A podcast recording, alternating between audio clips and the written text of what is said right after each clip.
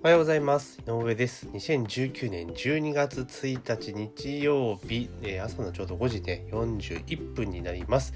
えー皆さん、ついに12月に入っちゃいましたね。師走になりました。えーしかもですね、今朝はめちゃめちゃ寒いですね。もう本当嫌になるぐらい寒いなというところなんですけども、まあ、体調管理はね、実に気をつけていただきたいなというふうに思うんですけども、今日はですね、Google マイビジネス、まあ、Google マップと Google マイビジネスの口コミについてですね、口コミ投稿についてちょっとお話をしていこうかなというふうに思っております。よろしくお願いします。でちょうどですね、私も Google マイビジネスというものに注目し始めたのが昨年、ちょうど1年ぐらい前なんですかね、ちょうどこの時期ぐらいに、あ Google マイビジネスがようやっと一般化してきたなというところで、ここから Google がアクセル踏んで結構広げていくんじゃねえかなと思っていて、いたんですけれども、やっぱり1年経った今って結構、えー飲食店とかね、そういうところで Google マイビジネスっていうところをちゃんと登録して、まあ業者も増えてますけどね、え登録して運用しているところが増えてきたなという印象を持っています。で、その中で、やっぱ注目されているのはやっぱレビューですよね。Google マイビジネス、まあ Google マップに登録されているお店に関しては、まあレビューっていうのがね、えー極端な話 Google アカウントを持ってれば誰でも投稿できるというようなものなんですよ。で、当然その Google マイビジネスのそのね、ローカル、Google でいうローカル検索ですか？で、その順位とかで、えー上位に上げようと思ったら、まあ比較的上位に表示されやすくしようと思ったら、やっぱりレビューをね、ある程度しっかり貯めておいて、貯めておくってことがね、件数がいっぱい入ってるってことが重要なんですよ。で、それに当然評価が良ければいいに越したことがないんですけれども、まあそれね当然そういう仕組みになってる以上はね、まあ、そうなってるとねあのやらせのレビューとかね、えー投稿するお店もやっぱ増えてくるわけなんですよ。で基本的に Google マイビジネス、まあ、Google マップのレビューのその利用規約に関してはあの顧客に対してユーザーに対してですねあの便益、まあ、インセンティブを提供しての口コミ投稿っていうのは原則ダメなんですよ。例えば、えーレビューを投稿してくれたら、えー、〇〇プレゼントとかね何円引きとかドリンクプレゼントみたいな手法っていうのは基本的にダメなんですよね。なんですけどやっぱ結構ねやっているところが実際は多かったりするんですよね。結局はそのダメだって言われていても結局そのレビューの数がね内容よりも数が多ければ多いほどやっぱ検索上優位になるっていうのはやっぱ事実としてあるのでまあねそうなるわけですよで、そういう形でまあ進んでいって、まあ基本的にはね、それで問い合わせ、あの、なんだ、通報とかあれば、えー多分、あの、なんて言いましょうか、アカウント自体が止められたりすることもあるんですけども、やっぱなかなかそこまでいかないっていうところも事実なんですよね。じゃあ実際 Google の、えー Google マップに掲載されているね、展望情報のレビューってどうなのかっていうと、あの、まあ、ちゃんと普通に純粋に溜まってるところっていうのは、あのちゃんと入ってるんですよね。うん、だから逆に言うとレビューの件数が少ないとかレビューの中身とかっていうのを精査していくと例えば評価めちゃめちゃいいのにあの1件しかレビュー入れてない人あの結局 Google のアカウントがないと投稿できないっていう仕組みになっているのでそう逆を裏を返せばその Google のアカウントさえあれば何件でもレビューと投稿できるわけですよ。ね。で、そういった人の、例えばレビューとか見たときに、あの、レビュアーってその過去にレビューした件数っていうのが出るんですよね。あの、ユーザー側が。例えば何件レビューしてますよとかが出るんですけど、例えば、レビューがね、例えば10件入っていて、5の評価のレビューが、例えば、えー6件あったとしますよね。で、残りの評価が2とかだから4件入ったとするじゃないですか。で、その場合って、えー見た時にね、パッと見の見てたら、あ、4. 点何本ぐらい多分評価になりますよね。なんですけど、それだけだとやっぱ判断できないんですよね。で、それを信じていくと、その、あれ？っていう対応を受けたりするわけですよ。で、その時に、もう一回レビューを改めて見直していくと、その5の評価をつけている人が、レビュー1件しか入れてないと。他にレビュー入れてないっていうのが多数。で、残りの、えー例えば2とか評価つけてる人はた、いろいろレビューを入れている 人がいたりとかするわけなんですよ。えいたりすると、ああ、なるほどなってことはわかるわけなんですよ。ただ、実際のところいちいちそこまで見ないじゃないですか。ね。っていうところがあるんですよ。で、今回記事で1個見つけたのが、まあ、AI が選んだ2019年ラーメン店ランキング評論家1位に驚いたっていう記事があったんですね。東洋経済の、あ、違う、アイラの記事かな？ってあったんですけれども、でそれはなんか、えー、とベンチャー企業の方がですね現役東大生らで構成されるベンチャー企業の、えー TDAI ラボか、えーがですねそのこの Google の、えーレビュー機能を使ってですねその東京の人気のラーメン店っていうのを選んだというところなんですね。で、その時に、ただ単純にその Google のレビューを、えー集計しただけだったらね、あの、そのやらせレビューとか、そういうね、えー誹謗中傷とかね、嫌がらせレビューとかも当然入ってくるので、まあそういうのもノイズとして残っちゃうわけじゃないですか。で、このチームがやったのは、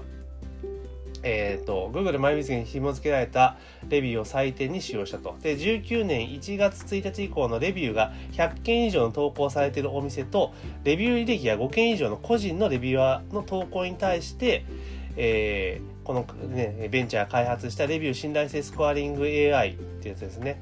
ワイズレビューか。ワイズレビューで分析した。で、レビューの星の文章の内容から AI が信頼度を計算し、やらせやアンチなど不要な情報を取り除いているということをやって出した結果なんですね。で、それを、その、まあだから単純にね、その AI だけで分析した結果だったらこれは出ましたとはまあわかるんですけど、じゃあその中身ですよね。その出てきたランキングをそのラーメンのラーメン評論家が、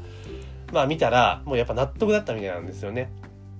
なるほどと。で、1位になった店は結構マイナーなお店なんですけれども、まあ、知る人ぞ知るようなお店なんですね。すごい評判のお店なんですけど、あの、あんまりその、なんだろう、お店自体が積極的にそのね、告知とかしてないようなお店で、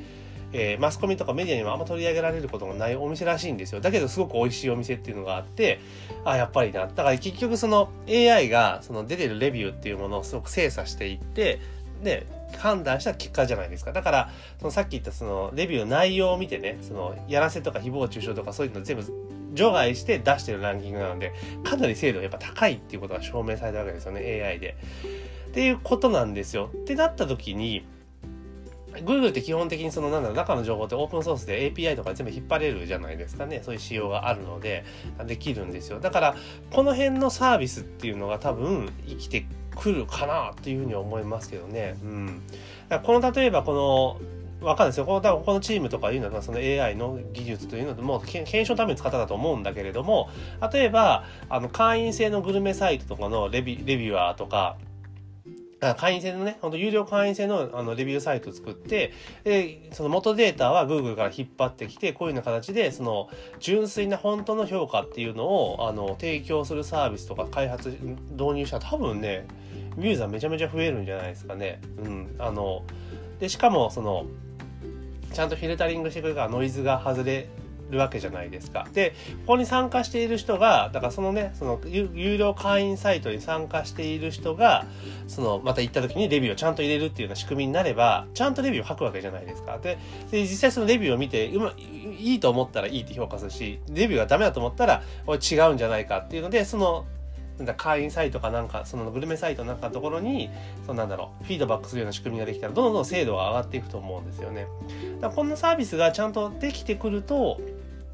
あのすごくえー、その Google の、えー、マイビジネスの攻略のさらにね結構良くなるんじゃないかなと思いますよね。利用者側もとってもプラスになるしでお店側にとっても、まあ、レビューも溜まっていくしその変なレビューとかにもあんま影響されなくなるかなというふうに思ったりしますよね、まあ、オープンでやるのが一番いいんですがオープンでやるとその、ね、そこに対してまたやらせみたいなのが入ってきちゃう可能性があるんで、まあ、有料会員系にしてしまえば、まあ、ちゃんとお金を払ってでもそのそういう情報をゲットして、えー、信頼できる情報を獲得したいっていうある程度質の高いユーザーさんが集まるわけですよね。で、その人たちにこの会員サイト自体がちゃんとレビューを入れることを依頼しておけば、でそのレビューをするっていうことで循環していけば、そのどんどん Google のレビューの質も高まるし、まあ、その会員サイトの信頼性もどんどんどんどん上がっていくっていうメリットばっかりなんですよね。まあそんな形で多分今度はその今までどちらかというとレビューを入れたりとか検索順位を上位に上げるためのサービスというのがメインだったと思うんですよね。でどちらかというとあの、えー、業者側の事業者側のあのフォローサービスがメインだったのが今度は、まあ、こういった形でユーザー側にとって有益のあるような情報を引っ張ってくるようなサービスっていうのは今後増えていくんじゃないかなっていうふうに思いますよね。でこうなってくると食べログとかかなりしんどくなってきますよね。うん。食べログとかかなりしんどいとなってくると思いますね。まあそもそも今ってねあんま食べログって聞かなくなりましたよね。うん。だからやっぱ Google のパワーってすごいんだなっていうのが、えー、感じられますよね。うん。これはだから結構いい仕組みだと思いますし、あとは Google もそのうちですね、ある程度のボリュームがレビューのボリュームが出てきたら多分 AI とか使ってこの辺のことやってくるんじゃないかなと思うんですよね。ただ単純にその投稿されたレビューのその信頼度とかそれをそのまま、えー、表示するんじゃなくてそのちゃんと、まあ、Google なので AI とかでもでもう専門っていうかね超プロ神ぐらいのレベルじゃないですか。だから、まあ、Google の AI を使ってちゃんとその、ね、機械学習させたものでそのフィルターあの投稿されたレビュー投稿は全部一応受けデータとして取るために受け付けるけれどもそれを AI にかけて精査をしてそのスコアリングする時とあとはあれですよね、その表示させるもの、うん、っていうのをあの Google が AI でフィルタリングすればかなりレビューの精度って上がってくると思うんですよね。うん、で、あとはこういうね、え外部の業者さんとか API を使って、その API を使って操作するときは基本的にはその Google のそのローデータみたいなのを拾えるようにしてあげると結構良かったです。まあ、ローデータまで拾わせないような気もしますけど、まあ、そんな感じにしたらいいんじゃないかなと思います。そうするとレ、Google のレビューの、あの、なんだろう、信頼度っていうのが一気に高まっていって、まあ、操作された感っていうのがないになりますよね。で、あれじゃないですか、食べログとかって結局有料のサービスが併存しているわけじゃないですか。ね、有料のサービスが併存しているわけなので、だから本当はちゃんとまっとうにやってたとしてもなんか疑われちゃったりとかするわけですよね。だけど Google の場合で基本的にオープンだし、無料で使えるサービスですからね。で、広告は別に有料として打てるわけじゃないですか。で、誰でも打てるわけですよね。誰でも自分の良さに適当応じて打てるわけですから、別にその差別にはならないわけですね。区別とかならないわけですから、だから Google はこの辺ね、のレビューの精度っていうものに着、今注目してますからね、Google 自体もね。それを AI とかを使ってですね、かなりフィルタリングをしていくと、かなり信頼性の高いレビューが見れる、集まるようなものになってきて、その Google マイビジネスとかね、Google マップとかの活用の範囲っていうのが非常に広がっていくんじゃないかなっていうふうに、えー、見ています。なので、あの、飲食店とかね、店舗やられてる方、とにかくやっぱ Google マイビジネスっていうのは早急に導入をしてですね、あの、レビューを集めていくと。あのね、感想入れてくださいね、みたいな感じでやっていくのは絶対やっといた方がいいですね。レビューは多い方がいいですし、あと、フォロー機能もあるので、あの、フォロワーもやっぱ増やしておいた方がいいですよね。うん。やっぱ数っていうのはね、かなりの、えー、パワー、権威性をね、演出することにも、社会的証明とか権威性をね、証明するところに使えますので、まあ、集めたらいいんじゃないかなというふうに思っております。ですから、多分今後こういうのようなサービスって結構増えてくると思うんですよね。外部の、えー、サードパーティーのね、サービスで、まあ、その Google のデータを使って、えー、商売をするってこと増えてくると思います。こういうところチャンスがいっぱいあるなと逆に思いますよね。サービス提供者側からすると。まあ、そういうことで結構その Google の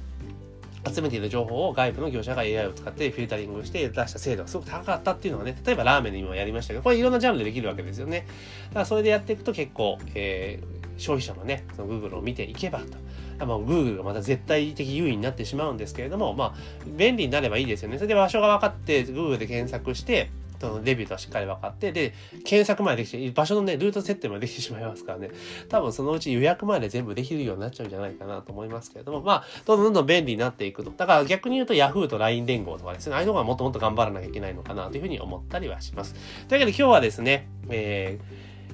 東大のね、現役大学生で構成されるベンチャー企業が Google マイビジネスのレビューを使ってですね、まあ、AI でフィルタリングして、まあ、ラーメンランキングを出したと。で、それの結果に対してね、評論家がもう圧巻と、さすがと、すごいんだなっていうところを言ってた記事がありましたので、まあ、それに基づきまして、まあ、えー、Google マイビジネス関連のお話をさせていただきました。というわけで、2019年12月1日朝のポッドキャストは以上になります。今日も一日ですね、頑張っていきましょう。